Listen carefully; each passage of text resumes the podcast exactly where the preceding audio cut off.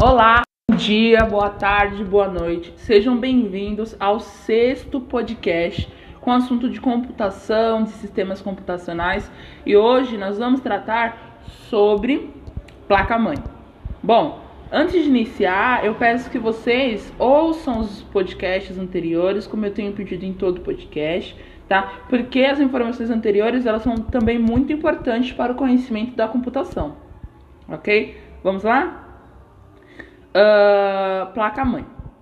Também conhecida como motherboard ou mainboard, a placa-mãe é basicamente a responsável pela interconexão de todas as peças que formam um computador. O HD, a memória, o teclado, o mouse, a placa de vídeo, enfim, praticamente todos os dispositivos precisam ser conectados à placa-mãe para formar o computador. Por isso, que a gente fala é, que a placa-mãe, ela é tipo a mãe, entendeu? Sem ela, nada vai acontecer também, tá? A placa-mãe são desenvolvidas de forma que será possível conectar todos os dispositivos que compõem o computador. Para isso, elas oferecem conexões para o processador, para a memória RAM, para o HD, para os dispositivos de entrada e saída, entre outros. Item A: processador. O item A mostra o local onde o processador deve ser conectado, também conhecido como socket. Assim, eu vou falar aqui sobre item A, item B, só que infelizmente, por ser um podcast, vocês não vão conseguir, né, é, olhar na onde que é. Mas vocês vão conseguir entender o, do, do que eu estou falando, que é um processador, da onde, da onde ele se localiza, ok?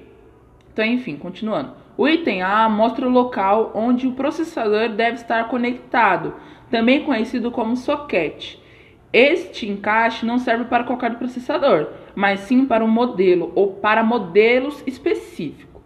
Cada tipo de processador tem características que o diferenciam de outros modelos. Essas diferenças consistem na capacidade do processamento, na quantidade de memória cachê, na tecnologia da fabricação usada, no consumo de energia, na quantidade de terminais a perninhas, tá? E que o processador tem, entre outros. Assim sendo, a placa-mãe deve ser desenvolvida para aceitar determinados processadores. A motherboard vista acima, por exemplo, é compatível com os processadores Duron, Athlon, XP e Sempron todos os fabricantes da AMD, que utilizam a forma de conexão conhecida como socket A. Assim sendo, os processadores que utilizam outros sockets, como Intel Pentium 4 ou AMD Athlon 64, não se conectam a essa placa.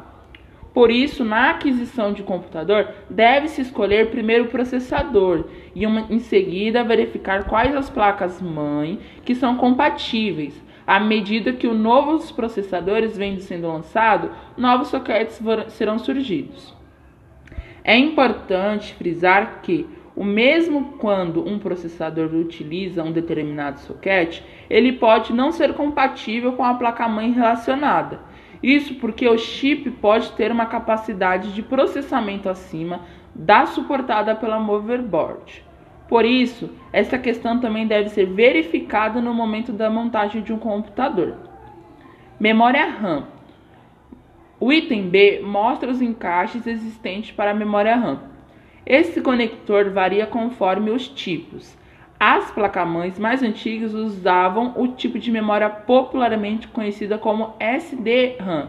No entanto, o padrão mais usado atualmente é o DDR, Double Data Rate, que também recebe denominação de SDRAM2, termo pouco usado. A placa-mãe da imagem acima possui duas conexões, ou, ou slot, para que encaixe de memória DDR. As memórias também trabalham em velocidades diferentes, mesmo quando são do mesmo tipo. A placa-mãe mostrada acima aceita memórias DDR que utilizam trabalham a 200 e 266 MHz e 333 MHz e 400 MHz, supondo que a Moverboard só aceitasse velocidade até 333. Um pente de memória DDR que funciona a 400 só trabalharia a 333. Nessa placa, o máximo suportado Em relação à capacidade, as memórias mais antigas ofereciam 4 MB, 8 MB, 16 MB, 32 MB, 64 MB e etc. Hoje já é possível encontrar memórias que vão até 128 MB a 1 MB de capacidade. Enquanto você lê este texto, pode ser que o limite atual já esteja maior. Slot de expansão. Para que seja possível conectar placa que adiciona uma função ao computador, é necessário fazer o uso de slots de expansão. Esses conectores permitem a conexão de vários tipos de dispositivos: placa de vídeo, placa de som, placa de redes, modems e etc. São conectados nesses encaixes os tipos de slots mais conhecidos atualmente são o PCI, Peripheral Componente Internet, eu não sei pronunciar o inglês, perdão, gente.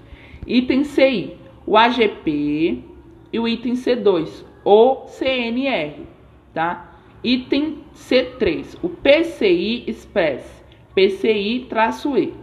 A placa-mãe mais antiga apresentavam ainda o slot ISA, Industry Extended Action Tool.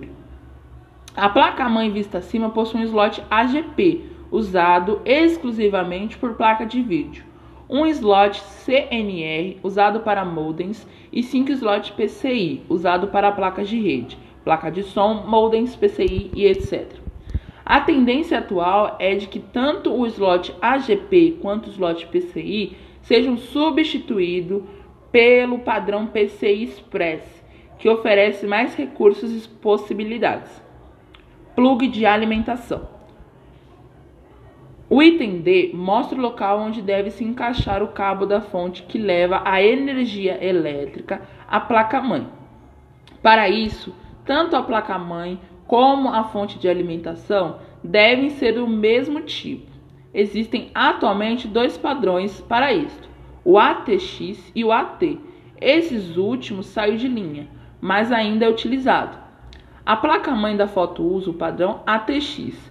É importante frisar que a placa-mãe sozinha consegue alimentar o processador, as memórias e as grandes maioria de dispositivos encaixados nos slots. No entanto, HDs, unidades de CD e DVD, drives, disquete e cooler um tipo de ventilador acoplado ao processador que serve para manter a temperatura limite aceitável de uso, vale também a gente lembrar sobre o cooler, tá? Que ele também é bastante utilizado para que aquele processador, aquele dispositivo, ele não aqueça, superaqueça. Então o cooler estará ali para ele poder esfriar e estar tá na sua temperatura normal, para que ele não se danifique.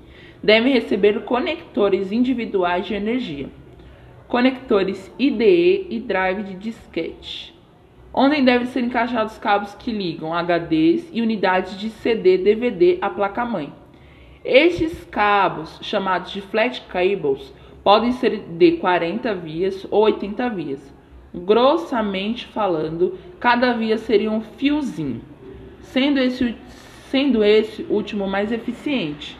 Cada cabo pode suportar até dois HDs ou unidades de CD e DVD, totalizando até quatro dispositivos nas entradas IDE. Note também que o E1 aponta para o conector onde deve ser encaixado o cabo que liga o drive de disquete a motherboard. Existe também um tipo de HD que não segue o padrão ID, mas sim o SATA, serial ATA como mostra a figura a seguir. Lembrando que, como é, se trata de um podcast, vocês não vão conseguir é, visualizar a, é, a imagem, mas na descrição do podcast eu vou deixar o link do site para vocês poderem ter mais propriedade, para poder ver o, o, a placa-mãe e os dispositivos periféricos que eu estou dizendo, tá? BIOS e bateria. O item F2 aponta para o chip Flash ROM e o F1 para a bateria que o, que o alimenta. Esse chip contém um pequeno software chamado BIOS, Basic Input Output System, que é responsável por controlar o uso do hardware e do, so do computador e manter as informações relativas à hora e data. Cabe ao BIOS, por exemplo, emitir uma mensagem de erro quando o teclado não está conectado. Na verdade, isso ocorre, o BIOS está trabalhando em conjunto com o POST, um software que testa os componentes de hardware após o computador ser ligado. Uh, que falar sobre o BIOS? O BIOS, como eu já disse para vocês, nada mais é um, um gerentezinho que fica na, no hardware, né? E ele é responsável por informar caso tenha algum, algum tipo de problema na hora que, ele, na hora que o computador ele é ligado. Através de uma interface denominada Setup, também presente na Flash ROM, é possível alterar as configurações do hardware, como velocidade do processador, detecção de discos rígidos, desativação de portas USB, etc. Como mostrar a imagem abaixo, placas antigas usavam chip maior para BIOS. O item G aponta para a parte onde ficam localizadas as entradas para conexão do mouse, tanto serial quanto PS-2. Teclados, porta USB, portas paralelas, usada principalmente por impressoras, além de outros que são disponibilizados conforme o modelo da placa-mãe. Esses itens ficam posicionados de forma que, quando o motherboard for instalado em um gabinete, tais entradas ficam imediatamente acessíveis para a parte traseira destes.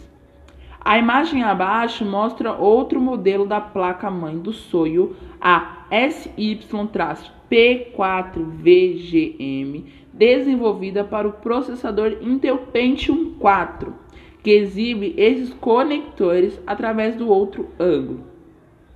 A disposição de entradas vistas acima é semelhante em toda a placa-mãe, que segue o padrão ATX. No entanto, padrão AT, esse posicionamento é outra forma que alguns conectores são diferentes.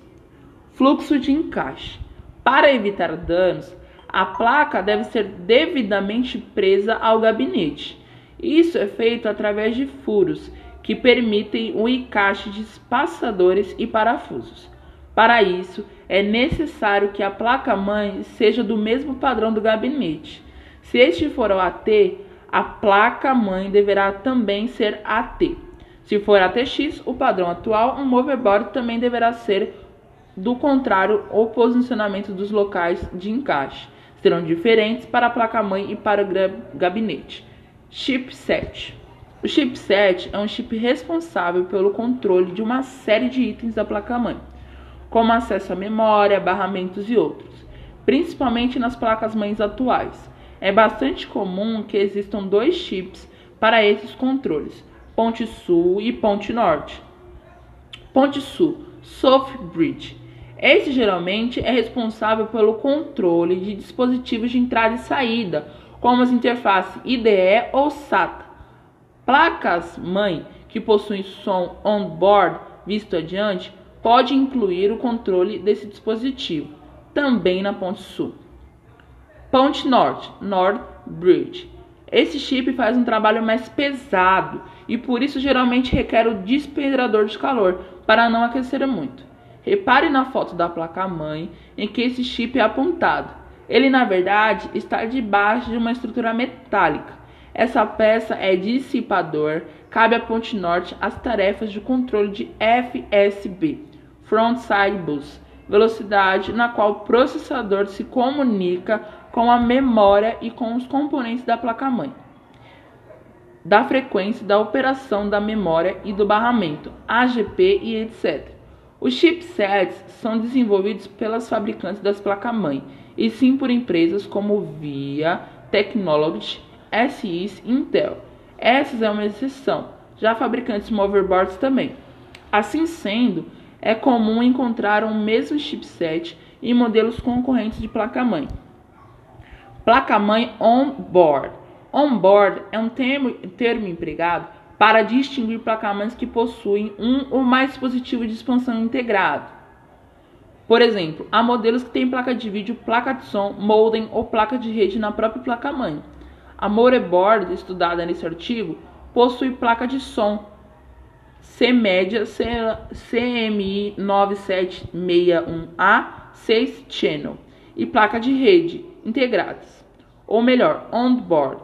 Por essa razão, os conectores desses dispositivos ficam juntos a entradas mostrados no item G, visto anteriormente. Ou seja, Quando nós nos tratamos de on-board, significa que aquela placa mãe ela já virá com alguns dispositivos, alguns periféricos. A vantagem de utilizar modelos on-board é a redução de custo do computador. Uma vez que deixa-se de comprar determinados dispositivos, por esses já estão incluídos na placa-mãe. No entanto, é necessário ter cuidado Quanto mais itens de bordo uma placa tiver, mais o desempenho do computador será comprometido. Isso porque o processador acaba tendo que executar as tarefas dos dispositivos integrados. Na maioria dos casos, placas de som em rede on-board não influenciam significativamente no desempenho, mas a placa de vídeo modem sim.